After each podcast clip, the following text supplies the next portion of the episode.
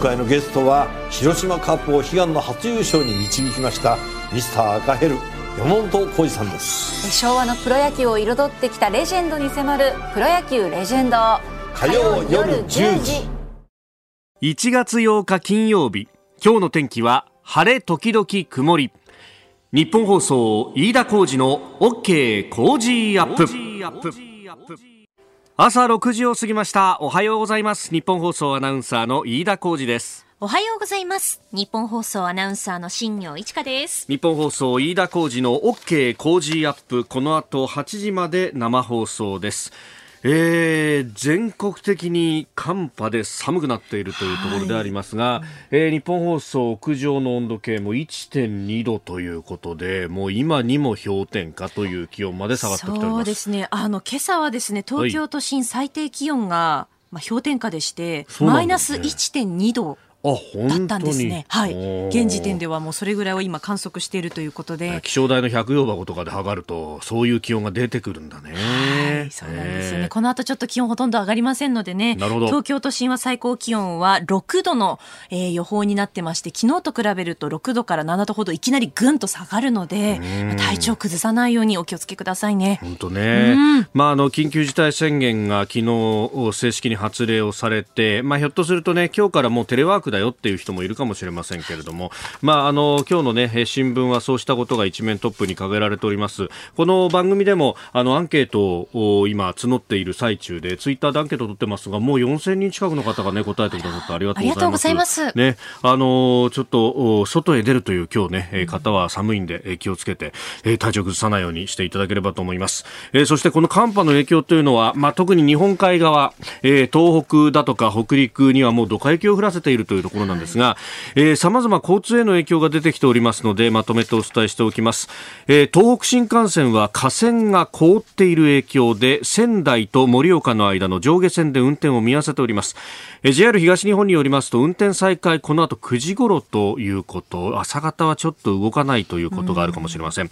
えーまた山形新幹線、えー今日もですね、山形と新庄の間の上下線で終日運転を見合わせるということであります。それから空の便ですが、日本航空と全日空によりますと、今日も合わせて180便が欠航と、すでに決まっております。また、高速道路各社ですが、広い範囲で通行止めになる可能性があるとして、できるだけ外出を控えるよう呼びかけているということであります。あの架線が凍ってしまうとですね、まあその架線ってほら電車のこう上にこう吊ってあるねそこから電気を取るっていう、まあ電線ですよ。で電気通ってるんですけれどもそこからですねパンタグラフっていうやつで、はい。電気をこう取り込もうとするんですけど、その時にですねこうちょうどこうパンタグラフと架線の間に雪雪や氷が付着しちゃうと。そうするとちょっと隙間が空いたりなんかするじゃないですか。そうするとあのいわゆるあのこう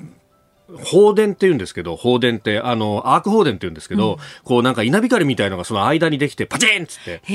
そういうことをやっちゃうと、ものすごい電流が一気に流れちゃうんで、えー例えば架線がですね、溶けて切れちゃったりとか、あとパンタグラフの側が損傷したりなんかするんで、基本的にそういう時は、溶けるまであんまり電車動かさない方がいいよねっていうですね、えーことになっておりまして、まあこれで、あの、四六時中電車が行き交っていれば、そのね、摩擦だとかで、なかなか凍りつくことがないんですが、夜中電車止まってますから、その間に凍っちゃったっていうことがね、どうやらあったようであります。だからね、ちょっとあの、日が出てきて、えー若干溶けていくまでは動かせないっていうのが、この、えー9時頃再開見込みっていうところにね、えー来ているんだと思うんですけれども、まあ、出張等々、あの、まあ、なかなかこの緊急事態宣言でね、そういうのも少なくなってきてるとは思うんですけれども、えーご利用の方はご注意いただければと思います。えー交通に関する影響、また、後ほど、情報入り次第お伝えしてまいります。えーそしてですね、まあ、あの、緊急事態宣言とアメリカの議会乱入についてっていうのが一面トップ掲げて、えーおりますけれども、えーメールもですね、様々いただきました。えーこちらはアメリカメリーランド州に在住の方。このメリーランドっていうところは、もうあの、ワシントン DC のすぐ近くと。で、この方もですね、エセラさんという方ですが、えーメリーランドの郊外からワシントン DC へ向かうメトロで毎日通勤してるんですと。えーコロナ禍以降は DC 中心部テレワーカーが多くって朝の通勤の時はガランとしているんですが、昨日6日の朝、えー、メトロに乗ったところ同じ車両に20人ほどが乗ってました、えー、車内で会話をしている光景が珍しかったんでふと眺めると彼らと目が合いそしてマスクをしていないことに気がつきましたと、えー、見ますと全員が白人9割方マスク未着用と、まあ、公共交通機関っていうのは基本的に黒人やヒスパニックと呼ばれるような人たちが多いんで珍しいんですよと。で、え、そこでようやく大使館から6日から7日はデモ隊に注意してくださいねというメールが来ていたことを思い出して背筋がが冷えました。彼らはアジア人である私をじっと眺め続けていました。私の考えすぎかもしれませんが彼らはあの後議会に押し寄せたのかもしれませんと、えー、就任式まで今しばらく緊張感続きそうですと。まあ昨日もねこの番組の中で、えー、一方の形でお伝えしましたが、えー、このねワシントンは20日のこの大統領就任式までの間というのは緊急事態宣言が出続けているということで夜間は外出禁止等々の措置が取られるということでもあるんですけれどもいやこういうね、リアルなお声をいただくとなんか、あの、海の向こうで起こっていることではあるんですが、いろんなこう想像力がね、えー、働くと、ああ、確かにこう、ね、あの、アメリカ旅行に行った時もそういう目でこうね、まあ、あの、見られたりなんかすることってのはこう、じーっとこう見るみたいな、あったよなとかね、えー、えー、そういうことも思い出したりもしますが、えー、本当、セラさんありがとうございます。あの、この、アメリカのね、情勢についてというのも後ほど7時台、えー、今日のコメンテーター、奥山正史さんとまた深めていこうと思っております。あなたの声を届けますリスナーズオピニオン、えー、ニュースに対してご意見をお待ちしております。今朝のコメンテーターは地政学戦略学者の奥山正史さんです、えー、取り上げるニュース、まずは緊急事態宣言発令、それから大雪情報もお伝えしていきます。えー、さらにバイデン次期大統領当選確定というニュース、えー、そして、えー、7時半ちょっと前ぐらいからの教えてニュースキーワードのゾーンですが、ロシア政府のハッカー集団について、えー、さらにスクープアップでは香港の民主派逮捕、あの、孔子法氏、ジョシュア・ウォン氏が再逮捕されたなんていうニュースも入ってきておりますが、アメリカのポンペオ国務長官は制裁を検討という発言をしております。えー、メール、ツイッターお待ちしております。そして、えー、緊急事態宣言についても昨日からですね皆さんからアンケート形式でご意見いただいておりますツイッターで募集中のアンケートなんですが、えー、緊急事態宣言について賛成か反対かわからないの3択で、えー、募っております。あ、4000票超えましたね。ありがとうございます。ますえー、賛か賛成43.4%、反対が43.2%、拮抗してきております。で、えー、期待することだとか不安に思っていることを今回の緊急事態宣言について、えー、さらに前回の緊急事態宣言の時、あれ去年のね、4月の7日から5月の25日まででしたが、えー、この時に救われたことだったり、あるいはこの時困ったことなどもう、あの、ありましたら、えー、思い出してメール等々送っていただければと思います。ここが気になるのコーナーです。えー、オープニングでもね、えー、お伝えしましたけれども、今、緊急アンケートをツイッター上で、えー、募っております。え、緊急事態宣言について、え、賛成、反対、わからないという3択で、え、投票をいただいております。この後、7時40分まで、え、募集をするということになってまして、で、8時のエンディングのところあたりでですね、え、この、数字というものを、まあ、お伝えしようと思っているんですが、すでに4000飛び27票いただいておりまして、ああ、拮抗してますね。賛成43.3%、反対43.2%と、まあ、あの、悩みながら本当答えてくださってるなっていうのがよくわかります。え、えー例えばメールでいただいてこちらお名前ないんですが、えー、緊急事態宣言について、えー、飲食業の経営者への補償が行われることが不安というより不満、えー、はっきり言って飲食の人たちは事情が足らないと。いう、まあ、厳しいご意見もいただいております。飲食店の数も多すぎる。これを機会に淘汰すべきだと思いますと。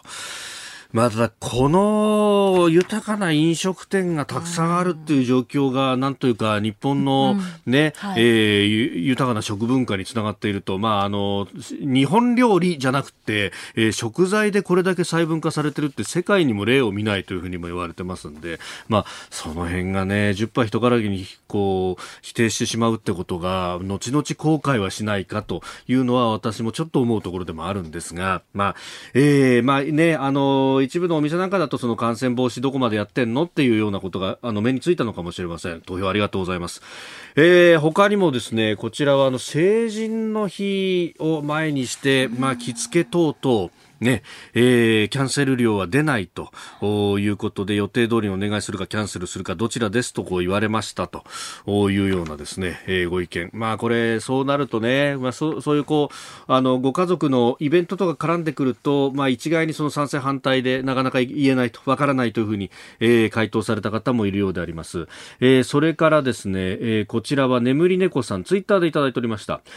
えー、学校が休校にならないのは、えー、この今回の緊急事態宣言賛成ですと、えー、保護者の負担が大きすぎると思うんですよと。ただあの部活が停止にならないのはおかしいと思うんですよと、え、マスクをしない掛け声もある体の接触休憩時間もおしゃべりがあると、え、教育家庭外のもので、まあ、教員からするとこの部活の時間サービス残業なのになんで、え、大会が中止にならないんでしょうかと。えー、いうご意見もいただいております。土日、まあこれだから先生の労働とかを考えると確かに、で、学校はね、リモートにはなかなかならないと、えー、特に小中高校に関しては休校要請はしないということですが、まあ一方でね、あの、大学なんかはこれだけ世の中が止まっているのに、うちだけ開いてたら何言われるかわからないっていうですね、まあある意味空気を忖度する形で、えー、学校には、あ来るなと。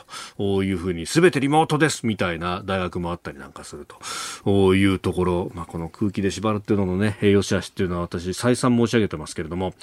えー、他にもですね、ライムさん、えー、この方は反対に入れたんですかね、えー、発令するにしては対象外が多いのであまり効果がないと思います。えー、しかし、経済的な影響を受ける方は多いと。もっと他にやり方があるはずでパフォーマンスに見えてしまいます。私個人としては発令される地域から発令されない地域に通勤するのになんだか気が引けますねと。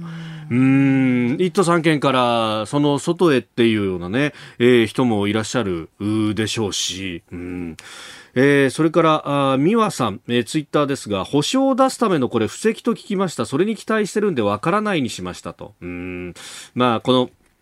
ね、緊急事態宣言の効果を見ながら、一方で、この新型インフルエンザ等特別措置法、まあ、今回の緊急事態宣言の根拠にもなった法律ですが、これを次の国会で改正しようというような話も出てきていて、で、その改正の中の、今どういうことが議論されているのかっていうと、飲食店等の時間短縮要請をしたときに、その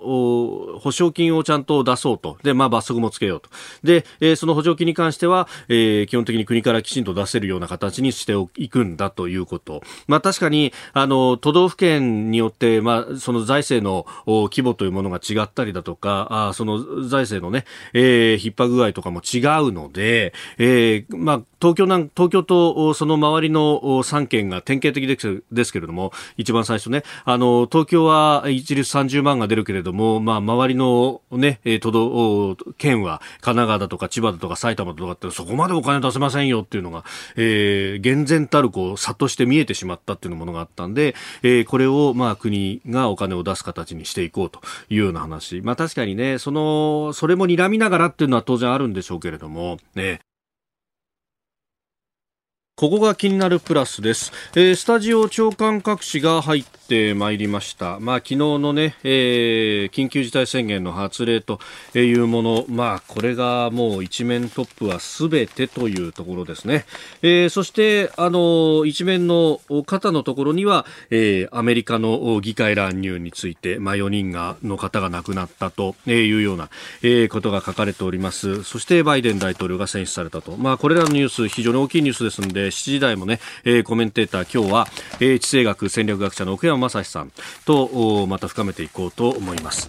で、えー、そんな中で気になった記事なんですけれども、日本経済新聞のですね、6面オピニオンのところ、まあ、ここはあの定期的にイギリスのフィナンシャルタイムズの、えー、論考というものが、えー、日本語に訳されて、えー、かなり長い、えー、文章が出てき、ているんですが、えー、今日はですね、 Chief Foreign Affairs Commentator、まあ、外交だとか安全保障だとかを中心に、えー、論説を書いているギデオン・ラクマンという人の、えー、論論考が載っております。えー、見出しが中国にすり寄る EU の危険ということで、あのー年末に中国との間で EU が投資協定を結ぶということになったと。あの、7年余りずっと議論をしてきたものが、合意にこぎつけたんだということが報じられましたけれども、えー、これについてですね、えーえー、まずいタイミングで非常にまずい、えーえーと協定になったと、えー、それが発表されたんだということが、ルール説明されております。えー、この合意について、まあ、あの、えー EU 側はいろいろこう、まあ、言い訳というかですね、理由付けをしていると、まず言っているのが、えー、アメリカが結んでいる、去年の2月に結んでいる投資協定であるとか、あるいは日本やあ東アジア諸国が結んだ RCEP と、えー、同じぐらいのレベルに、えー、するだけなんだから、別に EU が何か逆行してるわけじゃないんだ、という意見であったりとか、あるいは今回のこの協定の中に、えー、中国の国営企業に商業的判断に基づく行動を求めると、まあ、規律ある行動を、促せるんだと、あるいは、あの労働関係のこう条約をきちんと遵守するということを、え、約束させたんだから、ええ、ある程度の担保は取ってるんだというようなことを言うんですが、え、ギデオン・ラクマンはバッサリとこれを切り捨てて、え、おります。えー中国は労働にめぐる様々な基準も今後は国際条約の水準を達成するとしているが、この約束を守ると期待していたら失笑者だと。中国が約束を守るはずがないだろうと、えもちろんこれにですね根拠をつけております例えば2001年に WTO 世界貿易機関に加入加盟する際にも、えーまあ、同じような規律ある行動を約束したんですけれども、20年後のこの投資協定で同じこと言ってて、同じこと言ってたんだけど、20年間何もやってなかったんだけど、いや、我々は譲歩したんだというふうに胸を張っていると。いや、そんなところを信用していいのかっていう話が出てきております。まあ、これ、あのまさにその通りだなというところなんですが、えーアメリカがこれだけ、まあ、内向きになってきている中で、えー、いろいろとこう西側諸国の分断を促そうとしている。でそれにまず、えー、EU がなびいてしまったかのように見えると、まあえー、今、日本への期待というのがね昨日まさに細谷雄一さんも話してましたけれども、えー、嫌顔にも高まってくる時期であると。だから、えー、自由で開かれたインド太平洋っていう旗を常に掲げつつですね、えー、日本はきちんと踏ん張っていかないといけないというですねこんなに、えー、期待世界中から注目され期待されるということがええ、ないぐらいになってきているというところ、まあ、菅政権、本来はここ正念場だしで、えー、いろんなこう情報が上がってくる中でそれを官邸で統合すると。その統合するためにも NSC 国家安全保障会議というものがありそしてその、えー、事務局機能として国家安全保障局というものが、えー、あると、まあ、今はあの警察出身の北村さんという方がトップですけれども、まあ、これ実は、えー、警察とそして、まあ、警察とか情報機関インテリジェンスと、えー、外務省でこういろんなこうねトップ争い綱引きがあるというふうにも言われていてえであの今、外務次官の秋葉さんという人がですね、この方、大体次官をやった人っていうのは、その後アメリカ大使に転出するというのが、まあ、通例になってるんですけれども、実はアメリカ大使は別の方、えー、韓国の大使をやっていた富田さんという方が行くということが決まっていて、秋葉さんじゃどこに動くのかなっていうのが、にわかに注目されているところなんですが、まあ、それによってまた日本外交の舵取りというのも変わってくるのかもしれません。えー、ここが気になるでありました。えー、今朝は地政学戦略学者の奥山正史さんです。奥山さん、明けましておめでとうございます。明けましておめでとうございます。本年もよろしくお願いします。お願いいたします。今、スラムダンク読んでる最中だったんですって。すみません。本当に。ネタバレで。いやいや、いいです、いいです。いいです、いいです、大丈夫です。いや、でも、あれ、あの、舞台が神奈川県。そうです。ね。はい、そうなんです。で、ね、あの、鎌倉高校だろうな、みたいな、こう、光景が出てきたりなんかす。ると、なんか非常にこう、横須賀出身の我々としてはシンパシーがありますよね。なかなか身近な感じがしてですね、あ、これ神奈川の話だったんだっていう。改めて気づきましてというですね。はい。そうなんです。あの、岡山さんも私も横須賀の出身でして、そうですね。ね、えー、かなり、あの、実家も。実家が、はい、300メーターぐらい。同じ町内っていうぐらい。同じ町内で。えー、はい。でその横須賀なんですけれどもね、はい、メールをいただきまして、こちら、痩せ我慢さん、えー、鴨居の方ですが、横須賀めったに降らない雪降ってますよと。であのそれだけじゃなくてね横須賀の鳩さんがこれ写真付きでツイッターで送ってくれたんですが、えー、出勤するのに家出たら雪積もってましたと靴履き替えたり傘用意したりでちょっと慌てましたということで。お住まいの方いや結構そこそこ積もってるんですよね、ね。はい、そうなんですね、うん、あんまり降らないですよね横須賀は。積もらないですよね、はい。ここでポッドキャスト YouTube でお聞きのあなたにお知らせですラジオの日本放送飯田浩二の OK コージーアップではお聞きのあなたからのニュースや番組についてのご意見をお待ちしています。菅政権の政策や経済対策新型コロナ対策などぜひメールツイッターでお寄せください。番組で紹介させていただきます。あなたと一緒に作る朝のニュース番組飯田浩二の OK コージーアップ。日本放送の放送エリア外でお聞きのあなたそして海外でお聞きのあなたからの参加もお待ち待ちしています。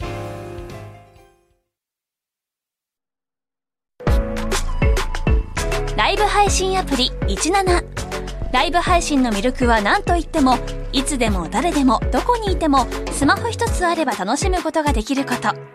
17ではライバーと呼ばれるライブ配信者によるトーク音楽バーチャルやゲームなどの様々なライブ配信や著名人を起用した番組配信を24時間365日お届けしています。さらに現在17では月曜日から金曜日の「オールナイトニッポンゼロをリアルタイムでライブ配信中。パーソナリティやスタジオの様子を映像付きでお楽しみいただけるほか17限定のアフタートークもお届けしています。ぜひアプリをダウンロードしてお楽しみください。えー、岡山さんには番組エンディングまでお付き合いいただきます。では最初のニュースこちらです。菅総理が1都3県に緊急事態宣言を発令。先ほど新型コロナ対策本部を開き緊急事態宣言を決定をいたしました。対象は東京、千葉、埼玉、神奈川の1都3県であります。新型コロナウイルスの感染拡大を受け菅総理は昨日東京、神奈川、千葉、埼玉の1都3県を対象に緊急事態宣言を発令しました。期間は今日から来月7日までの1ヶ月間です。えー、昨日の夕方、まずは総理官邸で開いた政府対策本部の中で宣言を発令と。でその後の記者会見の模様を今お聞きいただいたというところであります。えー、なんか年明けぐらいからガタガタガタっと流れが来た感じ、ね、増えましたね、びっくりですね、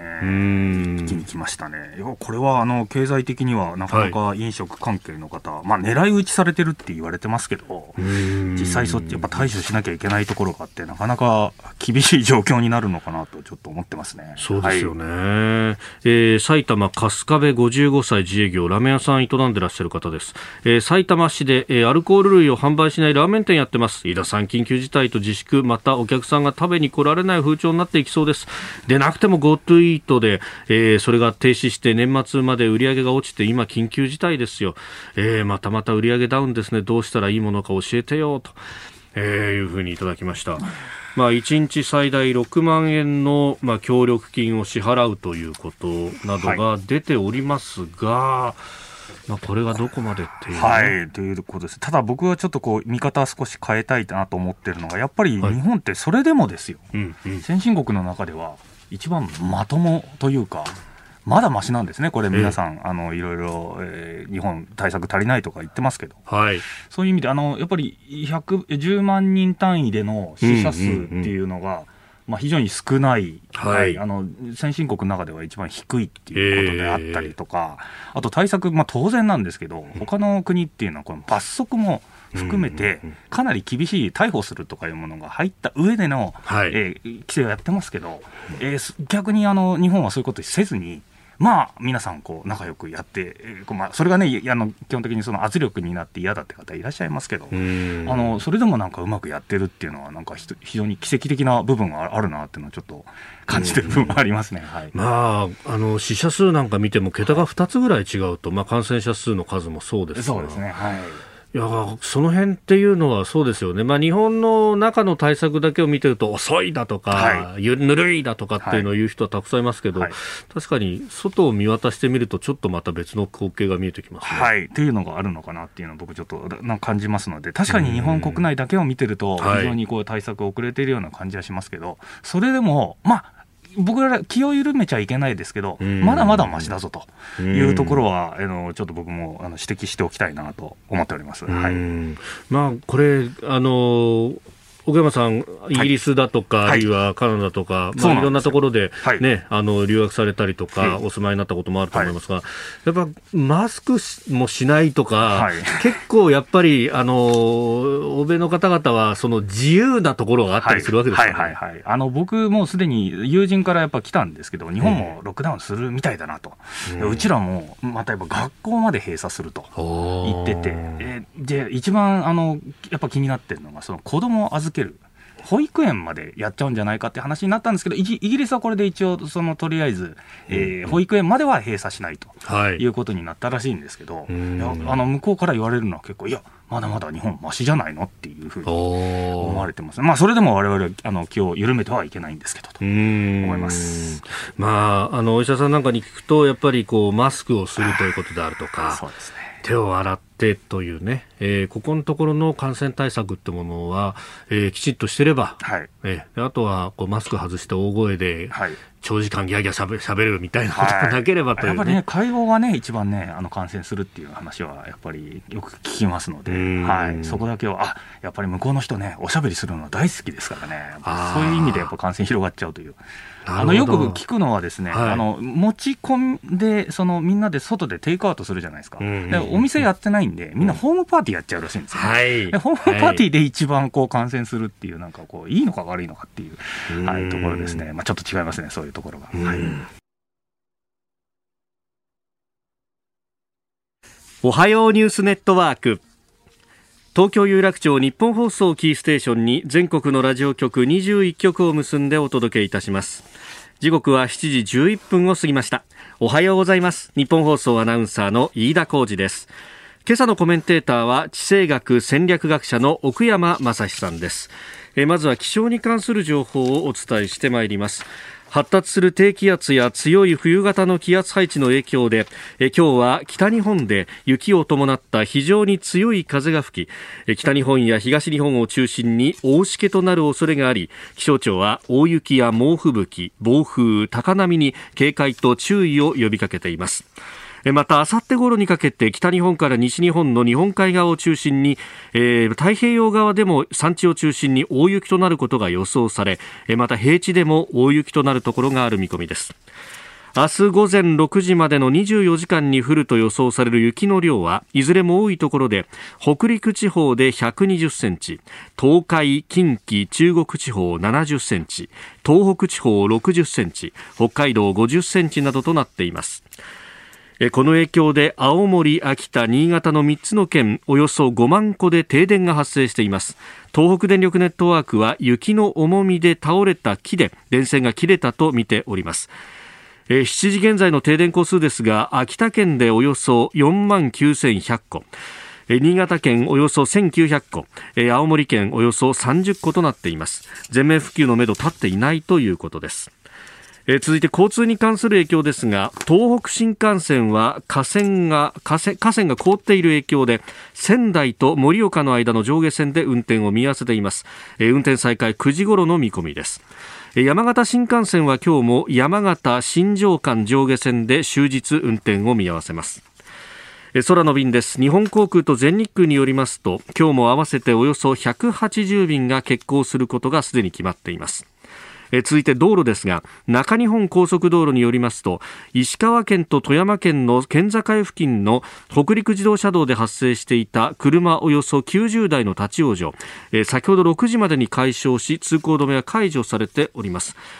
高速道路各社はこの後も広い範囲で通行止めになる可能性があるとしてできるだけ外出を控えるよう呼びかけております。気象大雪に関する情報をお伝えしました。では取り上げるニュースこちらです。バイデン次期大統領の当選が確定。アメリカ連邦議会で開かれていた上下両院の合同会議は7日未明、大統領選の選挙人による投票結果の集計を終え、ジョー・バイデン前副大統領を次期大統領に正式に選出しました。バイデン氏は今月20日第46代アメリカ大統領に就任します。議会では審議中の6日午後トランプ大統領の支持者らが多数乱入し議事堂を一時占拠し一部は警官隊と衝突しました。これに伴い4人が死亡したということです。まあ、銃声が複数聞こえたというような、ね、報道もありましたし、はい、またね、これ、一部、その極左の人たちを混じっているというようなことも言われてますけれども、はい、まあ、こういったことがアメリカで起こるとはと。いやびっくりですね、これ、1814年というですからですね、はい、今からもう200年以上前に、一度そういう事件がイギリスがですね、まあ、カナダに駐留していたイギリス軍がまあ、入ってきたという以来ですね。イギリスとアメリカが戦争したはい、そうです。その。その時にっていう話があるんですけど、それ以来の、まあ、アメリカにとっては非常に不名誉な、はい、はい、あの事件だということで、えー、あのアメリカの、まあ、特に左派の人たちが非常にこう、まあ、左派の人たち、まあ、トランプが嫌いな人たちが、あこれはもうとんでもないことだと、はい、あの大統領これで罷免するんだっていうところの意見をいろいろ言われてる方がやっぱり非常に多いんですが、はい、僕はもう議会が終わってしまったので、うんうん、これで、えー、トランプま、また弾劾っていうことには僕はならないと思ってるんですよ。はい、まあ、一応もうあのこれから弾劾するって言っても、もうどうせね、1月20日で終わりですから、うんうんうん、トランプさんもホワイトハウスから出ていきますので、はい、えー、まあ、その前にやるっていうのは基本的にまあシンボル的な意味でしかないとは思うんですけど、まあ、とにかくこの4人死んだっていうのはですね、はいいや、日本で考えてみてくださいよ。国会議事堂でですよ、ええ、銃銃撃戦が起こってですね、はい、まあ、銃撃戦ってわけじゃないんですけど、で、撃たれて、4人死んじゃう。まあ、1人はね、あの、撃たれて、3人はなんかその、まあ、原因はね、はい、原因ちょっとわからない部分があるんですけど、死者が出たっていうのは、え、俺はとんでもないことだなというのはわかりますよね。はい。というのは僕はやっぱり聞いててですね、まあ、一応メディアずっと一日中昨日チェックしてたんですけど、はい、向こうのやっぱり、えっと、今の軍事人ですね。はい。軍人で、あの、非常に、あの、まあ、あの、今、アメリカのその軍のえー、コメンテーターみたいなこと、まあ、もともと軍人でええ、でその後メディアに行ってですね、でみんなそのあのそういうメディアとかにですねその軍事的な意見をこう、えーと、専門家としてアドバイスするっていうコメンテーターの方いっぱいいらっしゃるんですよ、うん、そのうちの一人の方がですね、うん、言ったのはですね、いや私もベトナム戦争の時にあの時デモがうわーっと言ってて、反戦デモが。はい反戦デモがすごくあの時も100万人とか来てたと、はい、でその時にでもああいう事件は起こらなかったのに、今回ははえー、ああいう反戦デモでもないのに、えー、こう議会に侵入してきてですね、やっちまったっていうのは、これはもう僕はもう今まで人生見てきた中で、まあ、その方も70代、80代の方なんですけど、非常にショックを受けてる様子が伝わってきてですね、あの、ちょっとびっくりだなという感じですね。あの、一つ僕はやっぱり言いたいのが、その先ほどあの、イランのもおっしゃってましたけど、あの、まあ、左派ですね、はい、あの、極左の人、まあ、いわゆるアンティファとか言われる方じゃないですか。はい、で、あの人がまあ、紛れてたっていうのは僕も一つ、まあ、一理あるのかかなと思うんですけど、どうやらやっぱあの、まあたまあ、もしアンティファの人たちが紛れて、はい、あのまあ、議会にこう突入して、えー、やっていたとしてもですよ、あの皆さんあの、これ、ネット見られた方、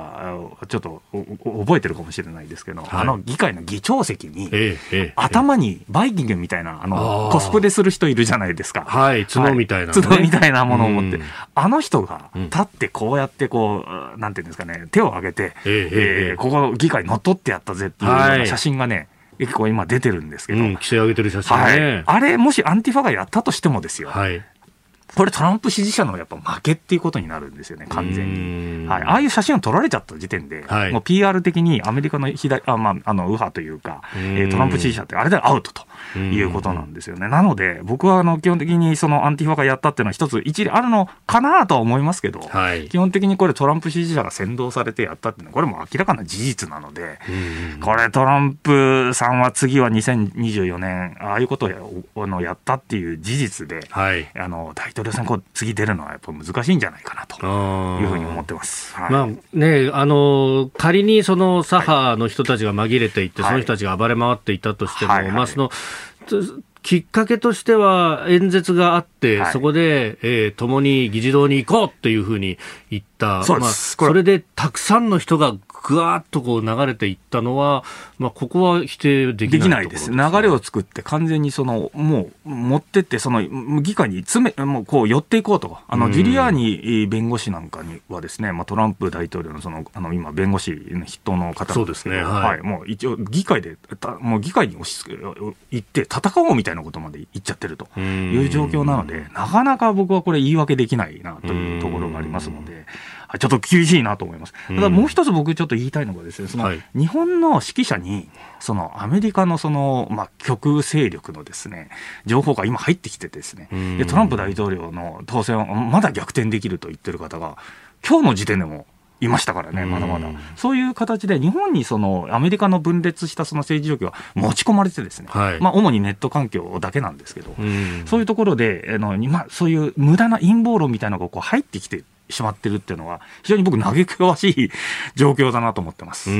というのもですね、僕はあのやっぱりこれもうトランプで確定だっていうことを、あトランプじゃない、あのバイデンさんで、はい、11月もう初めの時点でもう確定だと僕は思ってたんですけど、はい、そういう発言をするとですね、うん、あのツイッターとかでですね、非常に僕叩かれましてですね、お前何やってんだということを言われたんですけど、今実際こういう無駄なそのアメリカの陰謀論が日本に輸入されちゃってるっていう現状があってですね、それで僕はあの非常にこう、あの、なんかこう、被害を受けたというか。まあ、なんというか、われわれ、そのアメリカのね、えー、大統領選に選挙権があるわけでもない、ないがあるわけでもない。で、どうしてこれで日本の国内が影響され、分断されなきゃいけないんだということですね。はい、まあ、ごく一部のネットの話って言えば、それまでなのかもしれないですけど、われわれこういう、まあ、情報戦をこれからね、はい、あの、この世の中で戦っていかなきゃいけない。まあ、特に、まあ、中国とかロシアとかいろいろある中でですよ。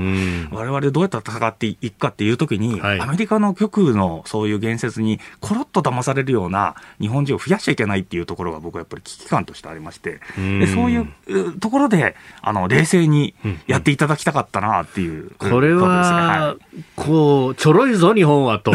そうなんですだってできるぞっていうふうに、まあ、見たら見えちゃうということね。そうなんですよね。確かに日本のメディア側にも、そういう正しく情報をね、全部言わずにっていうところはあったんですけど、はい、僕は、あの、その部分って結局日本のまあメディアが7しか言わないとするとですよ。はい。はい。あの、その3の部分をやっぱりそういうネット言論が結構こう、保管してた部分が今まあると思うんですよ、うんうん、7言ってるけど、まあ、3も言ってないぞっていう、うん、見えてない部分あるぞっていうの。を、はい、そうですね、うん、ところが今はこの3の部分しか見なくなっちゃった人が、はい、今回のあの、まあ、大統領選挙でお起きててですね、うん、後の7が見れなくなっちゃったって人もいるのかなっていうのが、非常に僕は嘆かわしいと思って、あの両方見ないと全部が分からないそうなんですよ、はい、そうなんですよね、はい、それを非常に僕は危機感として今回感じました。はいえ、以上、おはようニュースネットワークでした。日本総動機の方、この後も奥山さんにお付き合いいただきます。ライブ配信アプリ17。ライブ配信の魅力は何と言っても、いつでも誰でもどこにいてもスマホ一つあれば楽しむことができること。17ではライバーと呼ばれるライブ配信者によるトーク、音楽、バーチャルやゲームなどの様々なライブ配信や著名人を起用した番組配信を24時間365日お届けしています。さらに、現在、17では、月曜日から金曜日のオールナイトニッポンゼロをリアルタイムでライブ配信中。パーソナリティやスタジオの様子を映像付きでお楽しみいただけるほか、17限定のアフタートークもお届けしています。ぜひ、アプリをダウンロードしてお楽しみください。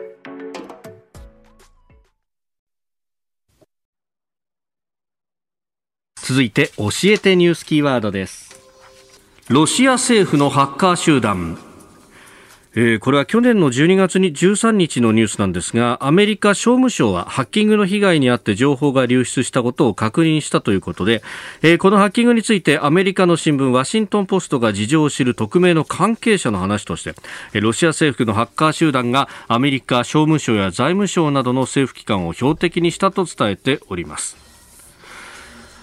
このロシア政府のハッカー集団、なんかこうアメリカのニュースとあとコロナに紛れて他のニュースなかなか入ってこない中なんですが、そうですね。これを選ばれたっていうのは。はい。あのー、これですね、まあ、ロシア政府のまあ支援を他にもなんかあのいろいろ起こっておりましてですね、例えばロシア政府の支援を受ける、はい、ハッカーグループ、コージーベアと。コージーベア。はい。どっかで聞いたような名前で。本当ですね。あの、コージー。はい。なんですけど、えー、このグループも、えー、新型コロナウイルス感染症の研究に携わるこの、えー、企業とか研究機関にこのサイバー攻撃仕掛けてるっていうものがあったりとかですね。あの、全般的に、あの、こう、アメリカ政府全体の、まあ、政府のインフラに対してですね、はい、攻撃仕掛けてきたっていうのが、まあ、一応分かったっていうのがあるんですよね。あのなので、バイデン政権は当然なんですけど、あの彼ら、ロシア嫌いな人たちが多いので、今のバイデン政権、これから、はい、そうするとですね、彼らは、えー、当然なんですけど、日本でも、まあ、日本はちょっと遅れてますけど、そのサイバーセキュリティっていうんですかね、はい、あのネット環境をしっかり守らなきゃいけないということを、まあ、一応あの、結構重要なあの政策としてこう出してきてるわけですよ。はい、えー、このこういう状況があると、やっぱロシアってその、やっぱりいろいろこうやってくるんで、イメージ悪いですよね、当然のごとく。なんですけど、僕はあえてですね、もっと長期的に、まあ、短期的には本当、ロシア警戒しなきゃいけないんですけど、長期的にはですね、僕、これ、あの自分でやってるこの地政学という、その世界で考えるとですね、はい、やっぱりロシアね、うん、今こういうニュース出てきたときに言うのもなんですけど、ええ、最終的には味方にしなきゃいけないというふうに思ってるんですよ。で、それなぜなのかという話なんですが、はい、あの地政学の世界の話で言うとですね、アメリカって、例えば、まあ今日僕、日本放送にわざわざ来てますけど、えあああの外にいる、まあ、外の人間ですね、で、ユーラシア大陸っていう、この大きいところにいるときに、え飯田アナと新庄アナがここにいらっしゃいます、二、人と。で僕は、えー、この日本放送に攻撃されないためには、どちらかを味方にした方が、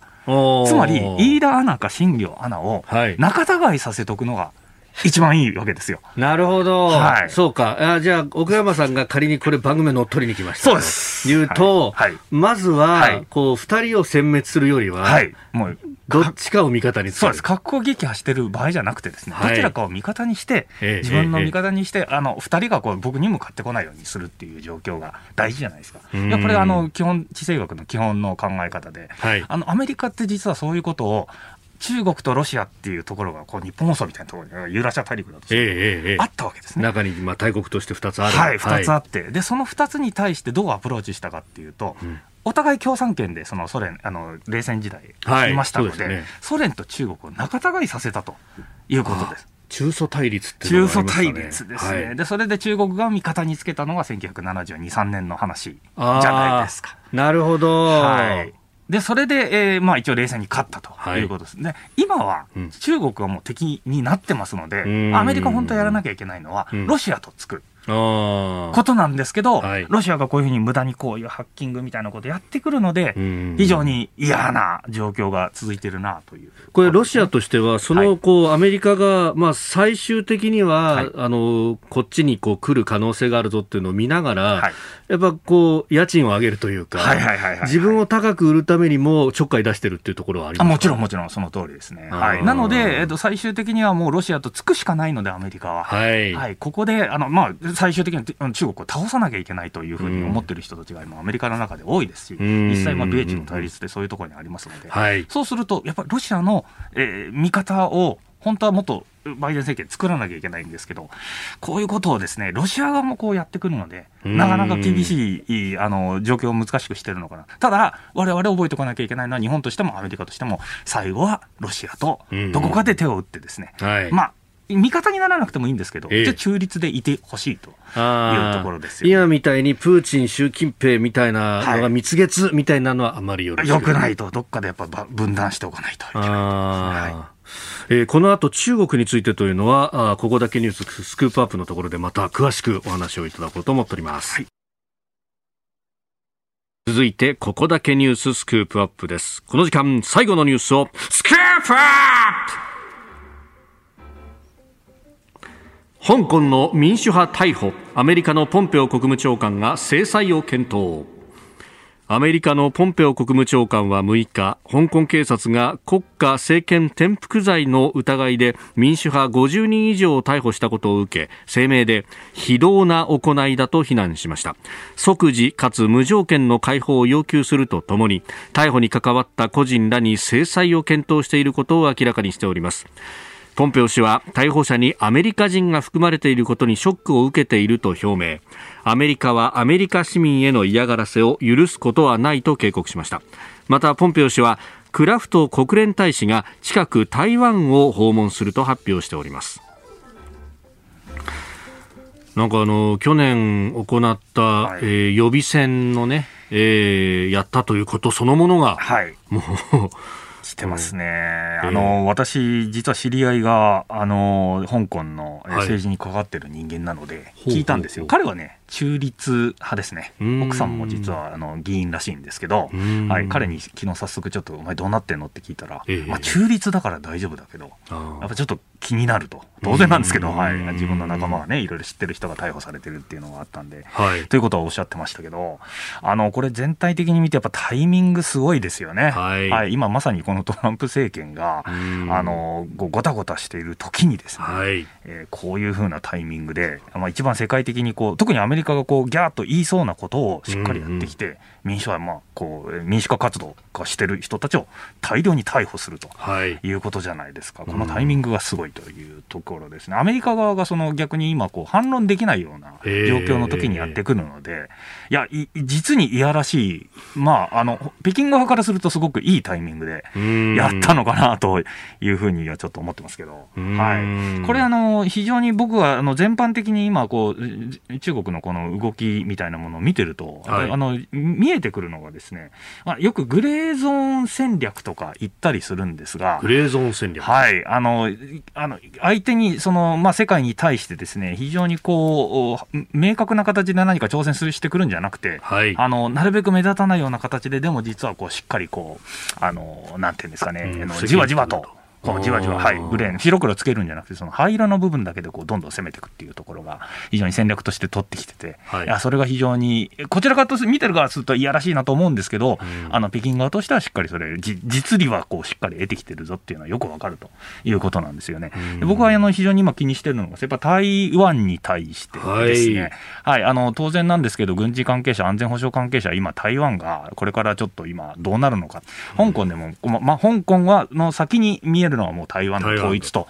いうことなんですが、その台湾に対して、こういろいろ調べていくとですね、面白いことが分かり、面白面白いというか、その中国側がやってくるのがよく分かるとい。うことなんですね。じゃあ、今、実際に台湾に対して何をやってるかというのをですね、え見るとですね、先ほどのそのグレーゾーンというものの話で見るとですね、一応5つ、いろんな特色があるって言われてるんですよね。ほうほう。はい、一つがあの、まあ、台湾に対して北京はその統一するために何をしてるかというと、うん、一歩今あの、去年すごく増えたんですけど、空でえーまあ、飛行機使ってですね、威嚇飛行っていうのをやってますよね、どんどん侵入してくる、まあ、日本も沖縄の辺にね、はい、あの結構、中国からの飛行機が、まあ、そうですよね、スクランブル多くなってるという話ですそうです、その通りですね、それ1点目、空からの一国飛行、うん、2点目がですね、あの水陸両用作戦って、その中国側が上陸作戦やるぞっていうことを、まあ、これもちろんパフォーマンスなんですけど、はい、そういう訓練を目の前でやってるんですよね、台湾の近くのところで。はい、こういう訓練して、俺たちそういう能力があるぞっていうのを見せるっていうのは、これやってると、あえてこう目あの目に見える形でやってる、2点目ですね、3点目がですねこれ、海軍の船によってパトロールをどんどんやってくると、はい、あの海軍ってあのにあの中国海警っていうものを持ってますけど、海警じゃなくて、本当に海軍の、軍が出てきて。こうパあのパトロールをする、で4番目がこのサイバー攻撃、で5番目がその台湾の外交的な関係をどんどん切っていくっていうことを今、やってますね。台湾と外交関係ある国を引き入れてってやってますね、はいはい。はい、で逆に北京側にこうなびくようにするっていう、この5つの点ですね、まあ、威嚇飛行とか、その上陸訓練、パトロール、まあ、海のパトロールとサイバー攻撃、それと外交的孤立化を、まあ、いろいろやってるんですけど、でそれ何をやってるのかというと、こうじわじわ積み重ねることによって、はい、えー、敵の、まあ、台湾の抵抗する意思をくじくと。いうことだと思うんですね。積み重ねて積み重ねてどんどんこうやっていくことによってこれずっとやられたら台湾の人もあ俺たち勝てないんじゃないかって思い始めるじゃないですか。なので北京側の狙いとしてはもう完全にこういうふうに相手がの気持ちを萎えさせるというかあもう俺たち負けだなっていうふうに思わせるっていうところが一番大事なのかなと思ってます。なので軍事的に台湾を侵攻してこう取るっていうよりも、はい、まず気持ち的に俺たちダメだなっていうこう気持ちをこういう積み重ねのやることによって、はい、えー、こう気づいていくっていうやり方をしてるんだなっていうことですね、まあ、その一環のうちの一つとしての香港のこの民主派の逮捕っていうところにもつながってくると思うんですけど、はい、なので、われわれはまあこういうところも含めて、ですね日本としてはやっぱりこの自由主義社会の、えー、国々なんで、まあ、もうトランプ政権で、しかもポンペオさん、もうすぐ、ね、あのもうリタイア、はい、終わりですけど、あのそれと一緒にあの制裁検討っていうところにも、まあ、賛賛同の意をこう言うというか、はい、あの言葉の、まあ、表面的でもいいんですけど、えー、連携していくっていう気持ちをね、伝えるっていうところ、まあ、表明していくっていうのは、僕は極めて大事なんじゃないかなと。思ってますね。はい、まあ、これね、あの、特に台湾とは、その日本は公式に国交関係があるわけでは今のと、今はない。はい、でも、こう、地政学で見ると、はい、もう台湾に来るということになれば、当然ながら南西諸島、沖縄っていうのが、もう、直接的に取り沙汰されてそうですね。あの、台湾に関して言えば、えー、あもう台湾取られたら、まあ、台湾取るときにですよ。まあ、軍事的に取るときになったら、完全にこれ石垣とか、えー、与那国は、あの、はい、絶対に巻き込まれることになりますので、えー、で、そういう意味ではもう、自分、実は台湾とも実は日本運命共同体のところがあります。で、そこをやっぱり、もっと自覚していただいてですね、日本政府には、はい、やっていただかないと、なかなかこれから厳しいことになるんじゃないかなと思ってます。あの、はい、それこそね、あの、明治維新以来、はい、この台湾というところが、まあ、敵対的になったというのは実はないんだと。で、これがシーレーンの要であったと。あの、日清戦争の後に、はい、えー、あの、当時の伊藤博文が、はい、台湾を取りに来たっていうのは、まさにその、海を使って世界に開いていくっていう、この日本の戦略を具現化したものだったんだと。そうですね。やっぱり日本って島国で、はい、で大陸がこう攻めて、まあ、まとまって攻めてくる状態っていうのがやっぱり一番怖いわけで、そういう意味では大陸の中も分断しておいていただくとありがたいということで、先ほどのそのロシアの例じゃないん。ですけど、はいはい、そういう意味でね、おいて、あの台湾というところが、そのどちらの勢力側に落ちるのかっていうのは、日本にとっても、あの一言じゃないということがよくわかると思います。ね。しかし中国は、はい、まあその意味で言うと逆にこの分断政策っていうのを至るところで、はい、あの6時台に EU との投資協定の話もちょっとしましたが、はいはいはいはい、オーストラリアと日本の関係であるとか。そうですね。はい。そこで気になる動きが一つ僕はありましてですね。はい、中国、今、あの、これいろんな他でもニュースでも、日本でもちょっとだけ報じられましたけど、ええパプアニューギニアに、